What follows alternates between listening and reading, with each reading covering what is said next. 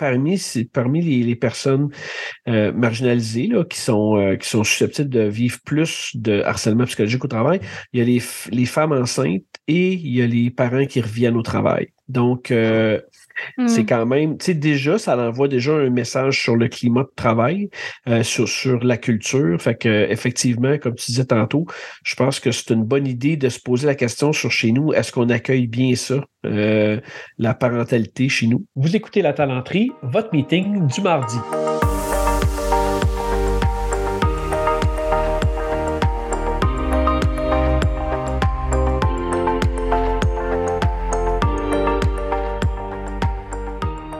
Mardi, bienvenue à cet épisode euh, du mardi, format un peu plus court, format on vous partage votre expertise. Avec Jimmy Côté aujourd'hui, comme à l'habitude. Allô, Jimmy? Oui, allô. Ça va? Oui. J'avais hâte qu'on enregistre cet épisode-là, Jimmy, parce qu'on va parler de politique de parentalité. Euh, puis on, ça fait un moment qu'on s'est dit qu'on enregistrerait. Je sais pas si tu as envie de mettre en contexte un peu euh, les auditeurs sur la pertinence du sujet, puis tout ça. Oui, ben nous, euh, c'est une question, en tout cas, qu'on remarque peut-être euh, quand même assez souvent euh, dans, certains groupes de, ressources humaines, pour ne pas les nommer, entre autres, mes collaborateurs RH, ben, on se fait interpeller sur ce genre de sujet-là, à savoir si, si, les entreprises en ont mis en place, c'est quoi les, grandes lignes et tout ça. Puis on s'est dit, ben écoute, on va toujours bien faire un, épisode là-dessus pour donner un peu les grandes lignes, parce que dans notre pratique, c'est quelque chose qu'on fait déjà avec les entreprises puis qui revient comme question. Fait qu'on pensait que c'était intéressant de, mettre un petit peu de, de, jus là-dedans autour, euh, autour de l'os. Oui, puis tu sais, euh, petite tranche de mise en contexte, ça se dit pas vraiment, parce que petite mise en contexte, tranche de mise en contexte, parce que ça sera nouveau peut-être comme, comme un expression. Nouveau oui, c'est ça. euh, mais peut-être mise en contexte, quand on parle de proposition de valeur au talent, c'est sûr qu'il y a une dimension là-dedans, je t'apprends rien qui est les talents eux-mêmes. Fait que tu sais, de partir des gens, de ce qu'ils vivent, d'adapter aussi la proposition de valeur en fonction euh, des différents profils, puis de où les gens sont dans leur chemin de vie. Ça, c'est quelque chose qui est euh, très important, disons, si on veut avoir de l'impact. Euh, puis ben, les parents, ils ont une réalité qui leur est propre, en particulier les nouveaux parents. Absolument, absolument. Il y a vraiment un, il y a vraiment un, un chaque chaque moment de la vie amène des défis particuliers. Puis j'ai même envie de dire, euh, tu sais, parfois, euh, ton lieu géographique comme parent, ça va t'emmener des défis que d'autres parents dans d'autres zones géographiques n'ont pas. Euh, tu sais, entre autres, exemple, les CPE. Bon, tu sais, fait que, mm-hmm. fait effectivement, les nouveaux parents, ça a vraiment un, c'est un grand changement de vie, on le sait, là, à être un nouveau parent. Puis, ben, comme, comme tu viens de le dire, là, dépendamment de l'entreprise, ben aussi, ça a, ça a un impact. Là. Exact. Puis tu sais, parce que tu l'as nommé, je, vais renvoyer les auditeurs. Si jamais vous avez euh, vous vous intéressez à ça, on a fait un, ben, j'ai fait en fait un hors série il y a plus d'un mm-hmm. an déjà sur la crise euh, des places en garderie sous un format un peu expérimental là, où je racontais un peu une histoire, j'ai interviewé plein de monde. Euh, en fait, c'est quand même un enjeu de société qu'on vit dans certaines régions en particulier. Fait que ça aussi, ça fait partie parce que tu en fait, euh, dans, dans la parentalité, tu toute la toute on, on, prendra en cycle si tu veux parce que dans le fond les enjeux que tu vis vont varier aussi en fonction de tes rendus où dans ton projet. Absolument. Fait que, mettons le premier début de ça c'est quand les gens veulent un enfant. Avant même, en fait, la grossesse, il y a des enjeux euh, ou qui, des choses que les gens peuvent vivre qui peuvent être faciles, le fun, des fois difficiles. Oui, absolument. Euh, fait au niveau de la fertilité, euh, puis toi, avec ton expertise en plus d'avantages sociaux, santé, mieux-être, euh, je sais pas si tu as envie d'en parler un peu de ce que les employés peuvent vivre, puis qu'est-ce qu'on peut faire pour aider, peut-être? Mhm. Ben oui, tu sais, puis nous autres, euh, on le sait, là, on a, de, dans, dans, nos sondages, là, on va jusqu'à poser sur certaines questions là, au sujet des, des projets de vie là, des, euh, des gens. Puis euh, il y a quelqu'un, justement, là, pas si longtemps que ça, qui nous interpellait à savoir si c'était vraiment pertinent tout ça. Puis, sais, pour nous, en tout cas pour moi, dans ma pratique, je trouve ça vraiment intéressant parce que on le sait pas, hein, les gens, ils veulent concevoir, mais ça pas dire que ça va se faire euh, d'une façon très, très simple et rapide. Des fois, ça se peut qu'on ait besoin d'un petit coup de pouce, euh, un petit coup de pouce de la, de la, pas de la, nécessairement de la technologie, mais du côté médical. Puis il y a des, il y a des choses qu'on peut mettre en place dans les régimes d'assurance collective, entre autres une liste de médicaments particulière pour euh, aider euh, puis supporter euh, les, les, parents qui veulent devenir, ben, les gens qui veulent devenir parents plutôt. Donc, fait, effectivement, faut, ben, un, faut savoir, c'est quoi les, les, projets des gens. Puis après ça, ben, il faut voir est-ce qu'on est capable de, de, les supporter avec ce genre de programme-là. Fait que oui, moi, je mm-hmm. trouve ça vraiment très, très intéressant je, je, me sens obligée de faire un petit disclaimer, par contre, parce que ça, c'est justement la conversation qu'on avait avec, je pense que je sais de quel client tu parles, qui était assez euh, récent, mais le fait de poser cette question-là, si on est un RH puis qu'on a accès à qui a répondu quoi, je pense que c'est pas une bonne idée parce que c'est très personnel. Là, ça peut devenir d'un point de vue légal de commencer à demander aux gens, tu es un enfant, tu sais, je pense que ça passe pas. Fait que je pense qu'il faut que ça soit fait dans un contexte de confidentialité, géré à l'externe, que ce soit optionnel, que ça fasse pas mm. partie d'un processus qui peut avoir de l'impact sur les gens. Parce qu'il y a quand même une, certaine délicatesse. C'est un très bon euh, disclaimer, tu as bien fait de le dire, oui. Oui, fait qu'effectivement, mais, mais pour revenir au projet des gens, c'est ça, ça peut euh, ça veut pas dire que ça va fonctionner. Fait qu'il y a ça entre autres, mais il y a aussi un programme en ce moment euh, où le gouvernement aide à la procréation assistée. Aussi, Donc, absolument. soit pour les personnes qui ont de la difficulté à concevoir ou la solo-parentalité, c'est de plus en plus quelque chose qu'on voit dans la société de moins en moins marginalisé. Donc, tu sais, de, de juste rendre l'information disponible aussi aux gens, ça peut des fois être un bon premier pas. Oui, pointer vers, euh, vers les sites ou vers les gouvernementaux aussi, c'est qui, qui, qui parlent de ces sujets-là puis qui peuvent supporter les gens. Des fois, c'est pas c'est pas le temps de donner des choses de plus, c'est juste de, comme tu dis, de rendre l'information accessible. Les gens, des fois, ils savent pas, ils savent pas par où prendre ça. Fait que de mettre ça, je trouve ça vraiment intéressant et très euh, sensible, je trouve. Euh, ouais. Ben, puis d'ailleurs, dans, dans, là, on parle, on est rentré tout de suite dans genre euh, les solutions puis les enjeux, mais à la base, l'idée de, juste même envoyer un message organisationnel de dire chez nous, tu sais, c'est pas parce que tes parents que ta carrière va être impactée. Euh, négativement ou on va reconnaître, en fait, on va laisser de la place à l'équilibre de travail-vie. Ça serait comme la première étape là, que dans la culture d'entreprise, euh, dans la manière de gérer ça, il y a une ouverture.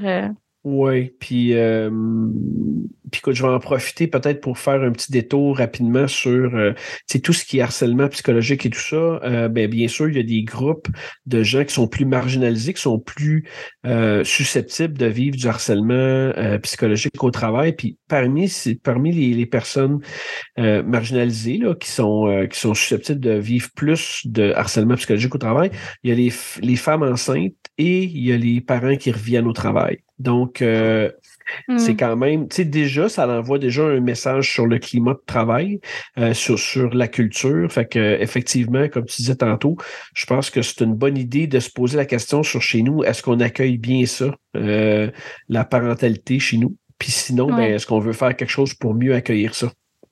Oui, c'est une grande question. Puis des fois, c'est pas des choses qu'on fait volontairement, ouais, mais. Absolument. Effectivement. Euh, puis souvent, les gens ont peur. Non, pas peur, mais tu sais, une petite crainte de dire, OK, là, il faut que j'annonce que je suis enceinte, euh, comment ça va être reçu. Ou, là, c'est dans les cas où ça se passe bien, mais tu sais, même des, gens qui vivent des fausses couches, des choses comme ça. c'est très difficile à vivre émotivement. Puis, tu sais, des fois, les gens sont peut-être, gardent ça pour eux, tout ça, mais de pointer aux ressources, puis de, des fois, ça peut être de juste mettre des journées flexibles en place de plus pour les gens. Euh, tu même, mettons, en pleine grossesse, si tu te sens pas bien, tu es malade, tu es fatigué. Fait que de laisser un, espace, puis le fait d'offrir des choses, mais ben, c'est sûr que ça l'envoie un message. Tu dis, regarde, on a une flexibilité qui est particulière pour ce, ces événements-là. Ben, les gens... Oui. Exact. Donc, euh, c'est ça. Puis d'ailleurs, pendant la grossesse, bon, là, on le sait, il y a ça. Fait que peut-être la flexibilité, euh, il y a beaucoup de congés, de, pas de congés, mais de, de rendez-vous, tu sais, qui sont liés Absolument, absolument. Il y, en a, il y en a quand même euh, plusieurs, rendez-vous de suivi à faire. Puis euh, on peut on peut très bien là, se faire un estimé là, de, de, du nombre de rendez-vous qui peut être fait là, euh, qui sont, qui sont mm-hmm. nécessaires. Puis il y a certains rendez-vous que c'est mieux de les faire en couple. Puis à un moment donné, bon, dans le processus, quand ça va bien, c'est peut-être plus juste une personne, ben, la, la mère là, qui, qui, mm-hmm. qui, qui, va y aller. Donc, mais tu sais, je pense que c'est quelque chose moi, je trouve ça intéressant, je trouve ça intéressant de dire, ben, regarde, on va estimer c'est quoi à peu près le nombre de rendez-vous euh, qui vont être pris. Puis déjà, euh, comme entreprise, on est moins pris par surprise parce qu'on n'est pas en train de se dire, ah oui, il y a, il y a, un, autre rendez-vous la semaine prochaine, mais non, on le sait déjà d'avance parce qu'on les a estimés. Euh, puis ça enlève une pression hein, à, la mère qui va devoir dire, de toute façon, hey, j'ai besoin d'un congé la semaine prochaine parce que j'ai un suivi. Ben, tu sais, ça sera pas une surprise. On le sait qu'il y en a à peu près, je dis n'importe quoi parce que je me souviens plus. Moi, ça fait déjà huit ans, là, mais hmm. mettons qu'il y a six rendez-vous de suivi, ben, tu sais, on, les attend, ces six, ces six rendez-vous-là. Là. Exact. Puis bon, si la grossesse va bien, pas bien, tout ça, c'est sûr ça peut varier. Mais bref, d'avoir une ouverture, puis déjà d'envoyer un message de dire, ben garde, tu sais, euh, t'as pas besoin de te sentir mal puis de, de faire de l'anxiété parce que là, tu sais que tu vas manquer. Là, on comprend que, tu sais, tout à fait. T'attends un enfant. Donc après ça, ben là, évidemment, bon, il y a toute la grossesse, on en a parlé déjà. Tu sais, des fois, euh, la, fatigue, surtout dans le premier trimestre, là, ça peut euh, impacter. Puis dans le premier trimestre, en plus, c'est celui qu'on n'est pas tout le temps prêt à le dire. Donc peut-être d'avoir une vision vigilance aussi de. Mais ça, c'est comme dans tout, là, on ne sait pas ce que les gens vivent, là, toujours. Donc, tu sais, de se dire, bon, on ne sait jamais. Euh, oui, absolument. mais c'est ça pareil, hein? c'est ça, c'est qu'on on, on, peut avoir tendance à juger, mais c'est ça, on ne sait pas ce que les gens vivent, puis des, des fois, les gens vivent des, des drames ou des situations très, très difficiles euh, sans qu'on puisse euh, même le percevoir de l'extérieur dans la manière dont la personne agit. Mais quand on finit par savoir ce qui s'est passé, ben euh, ça, on peut être surpris et très déçu de nos jugements. Voilà, donc c'est un bon petit disclaimer à partager. Euh, mais bon, dans les cas où ça se passe bien, tout ça, bon là, il y a aussi un, un affaire qu'on entend énormément parler, puis on dirait encore un peu comme la flexibilité là, dont on parlait dans un épisode précédent. On en entend parler comme si euh, c'était genre dans le trois quarts des entreprises en ce moment, les mm-hmm. fameux top-up. Donc, euh, je veux t'expliquer un peu ce que c'est un top-up de congé parental?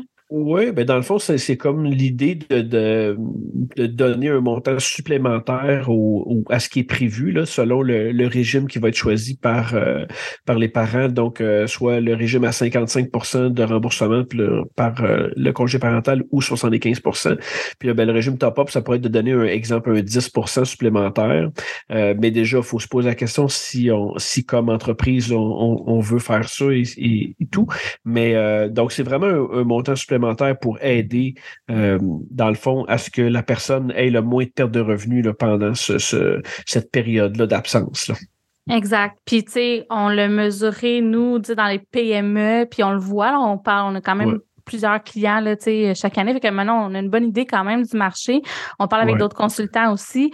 C'est pas quelque chose qui est euh, en PME du moins là, qui est euh, partout. Là. En PME du moins, c'est marginal. Puis en grande entreprise, ça, j'ai pas de données, tout ça, mais de, de ce que j'observe, de ce que je lis, tout ça, c'est encore, c'est plus, peut-être un peu plus présent dans des grandes entreprises, mais c'est Je m'attendrais à ce que ce soit un petit peu plus présent, mais c'est ça, effectivement. C'est pas la norme. Puis en PME, ben, ça l'est vraiment pas, vraiment pas rendu la norme encore, là. Ça fait ce qui fait que, dépendamment du brand de l'entreprise, des valeurs qui sont véhiculées, ça peut être. C'est sûr qu'il y a des coûts de ça, il faut les estimer. ça, c'est important de faire euh, ses devoirs. Là. Mais euh, ça peut être une façon de se démarquer. Tu sais, je pense à un autre client, euh, entre autres, qu'on a qui mise beaucoup, tu sais, sont dans un domaine qui est relié à l'enfance. Puis eux, ils, ils, misent beaucoup sur les valeurs familiales. On le sait qu'il faut que tu sois chez vous à 5 heures. Tu sais, ben, tu sais, pour un client comme ça, où c'est très, très euh, fort, mais peut-être que ça serait une bonne dépense, même si c'est une PME, d'avoir ce genre de programme. C'est un peu le principe de walk the talk. C'est, euh, c'est, euh, oui, effectivement, ça serait une très, très bonne idée. Puis, tu sais, c'est quand même facile à estimer dans le sens où, tu sais, tu sais déjà c'est combien ta population, tu as combien d'employés, tu as combien de femmes, il y a combien de congés à peu près, tu sais, qui se prennent par année. Fait que, tu sais, c'est pas, c'est pas des calculs qui sont très, très complexes et scientifiques à faire. Là. Ça s'estime là assez rapidement les coûts qui peuvent être liés à ça. Exact. Donc, euh, puis tu peux faire des projections, puis ça. Fait bref, ben oui. il y a différents scénarios. Alors voilà, ça c'est pour les fameuses politiques de parentalité parce qu'on en entend euh, beaucoup parler, surtout le top-up de RQAP. J'ai envie peut-être qu'on termine en, donnant euh, quelques autres pistes de qu'est-ce qu'on peut faire pour aider avec tout ce qui est parentalité, conciliation, travail-famille. Entre autres, il y a des fournisseurs de services qui ben peuvent venir bonifier. Ben oui, des fournisseurs de services. Ben, tu sais, euh, il y, a des gens qui se spécialisent même en du gardiennage, tu sais, euh, vraiment pour supporter les parents. Euh, puis que c'est l'entreprise qui absorbe les coûts du gardiennage, tout ça, pour exemple des heures prolongées ou des moments plus difficiles de, trouver de trouver des gens pour, pour garder. fait que tu sais, ça, je trouve ça vraiment super intéressant. Ça enlève un stress aux parents, puis c'est c'est une belle manière de démontrer qu'on comprend la réalité euh, du parent, là, que on, demande, on demande son aide d'être plus présent dans l'entreprise pour une certaine période, exemple, mais qu'on comprend aussi que c'est une famille au bout là, qui, qui, euh, qui, qui, doit aider tout ça. Là. Exact. Puis j'ai envie de dire, il y a aussi beaucoup de choses qu'on peut mettre en place en ayant en tête, un peu comme dans tout ce qui est inclusion. Tu as en tête la population des parents, puis tu dis je veux adresser leurs besoins, mais je donne accès à tout le monde, puis finalement tout le monde bénéficie, c'est exemple d'une certaine flexibilité. Euh, il y a des programmes aussi qui peuvent aider, tu sais tout ce qui est mettons un PAE. C'est sûr que quand tes parents tu as des enjeux particuliers, tu peux vivre des situations difficiles, mais ça peut aider tout le monde dans l'entreprise. Fait que d'avoir cette réflexion là, euh, de comment est-ce qu'on soutient la parentalité, est-ce qu'on la soutient, est-ce qu'il y a des enjeux à adresser, euh, de mm. communiquer aussi, comme on disait tantôt, l'ouverture de l'entreprise. c'est euh, juste pour enlever le tabou là, autour de genre, oh mon Dieu, je suis enceinte, euh, comment est-ce que ça va affecter ma carrière? Euh, puis, ben, de, vas-y, qu'est-ce que tu allais dire? Ouais, non, j'allais dire pour les PAE, là, je vous dirais, eh, oubliez pas de fouiller parce que des fois, il y a des PAE qui ont de l'aide, je trouve ça vraiment intéressant, c'est de l'aide pour préparer au retour au travail. Donc, c'est un programme là, sur quelques sessions qui sont offertes par les PAE pour euh, le parent qui va retourner au travail, donc pour le préparer à la mm. nouvelle, tu sais, la nouvelle euh, la nouvelle réalité qu'il va vivre. Hein. Euh, donc, de retourner au travail, de comment que ça va se modifier avec l'enfant, tout ça. Fait que, tu sais, souvent, vous avez de l'aide, vous avez des programmes. C'est juste de, de fouiller un petit peu plus pour voir euh, ce que vous avez, puis de le mettre en avant pour vos employés, puis de, de leur envoyer directement. Ça se peut qu'ils l'utilisent pas, mais au moins, tu sais, euh, s'ils savent que ça existe, puisque vous avez démontré, faites un effort en leur sens, tu sais, ça dit déjà beaucoup, je trouve, là, pour une, pour une personne. Oui, vraiment. Ben écoute, euh, c'est une super euh, belle note pour conclure. J'espère que ça vous a inspiré. Si vous, vous avez des pratiques euh, particulières dans votre entreprise que vous aimeriez nous partager, redonner à la communauté, n'hésitez pas à nous écrire. On pourra peut-être écrire un article de blog dans quelques temps là, sur ce sujet-là avec vos contributions. Donc, vous pouvez nous écrire soit directement à Jimmy ou à moi. Les liens sont dans les notes de l'épisode. puis sinon, ben, on vous souhaite une bonne un bon restant de journée. Absolument. Bonne journée. Puis à la prochaine. Bye bye. Bye bye.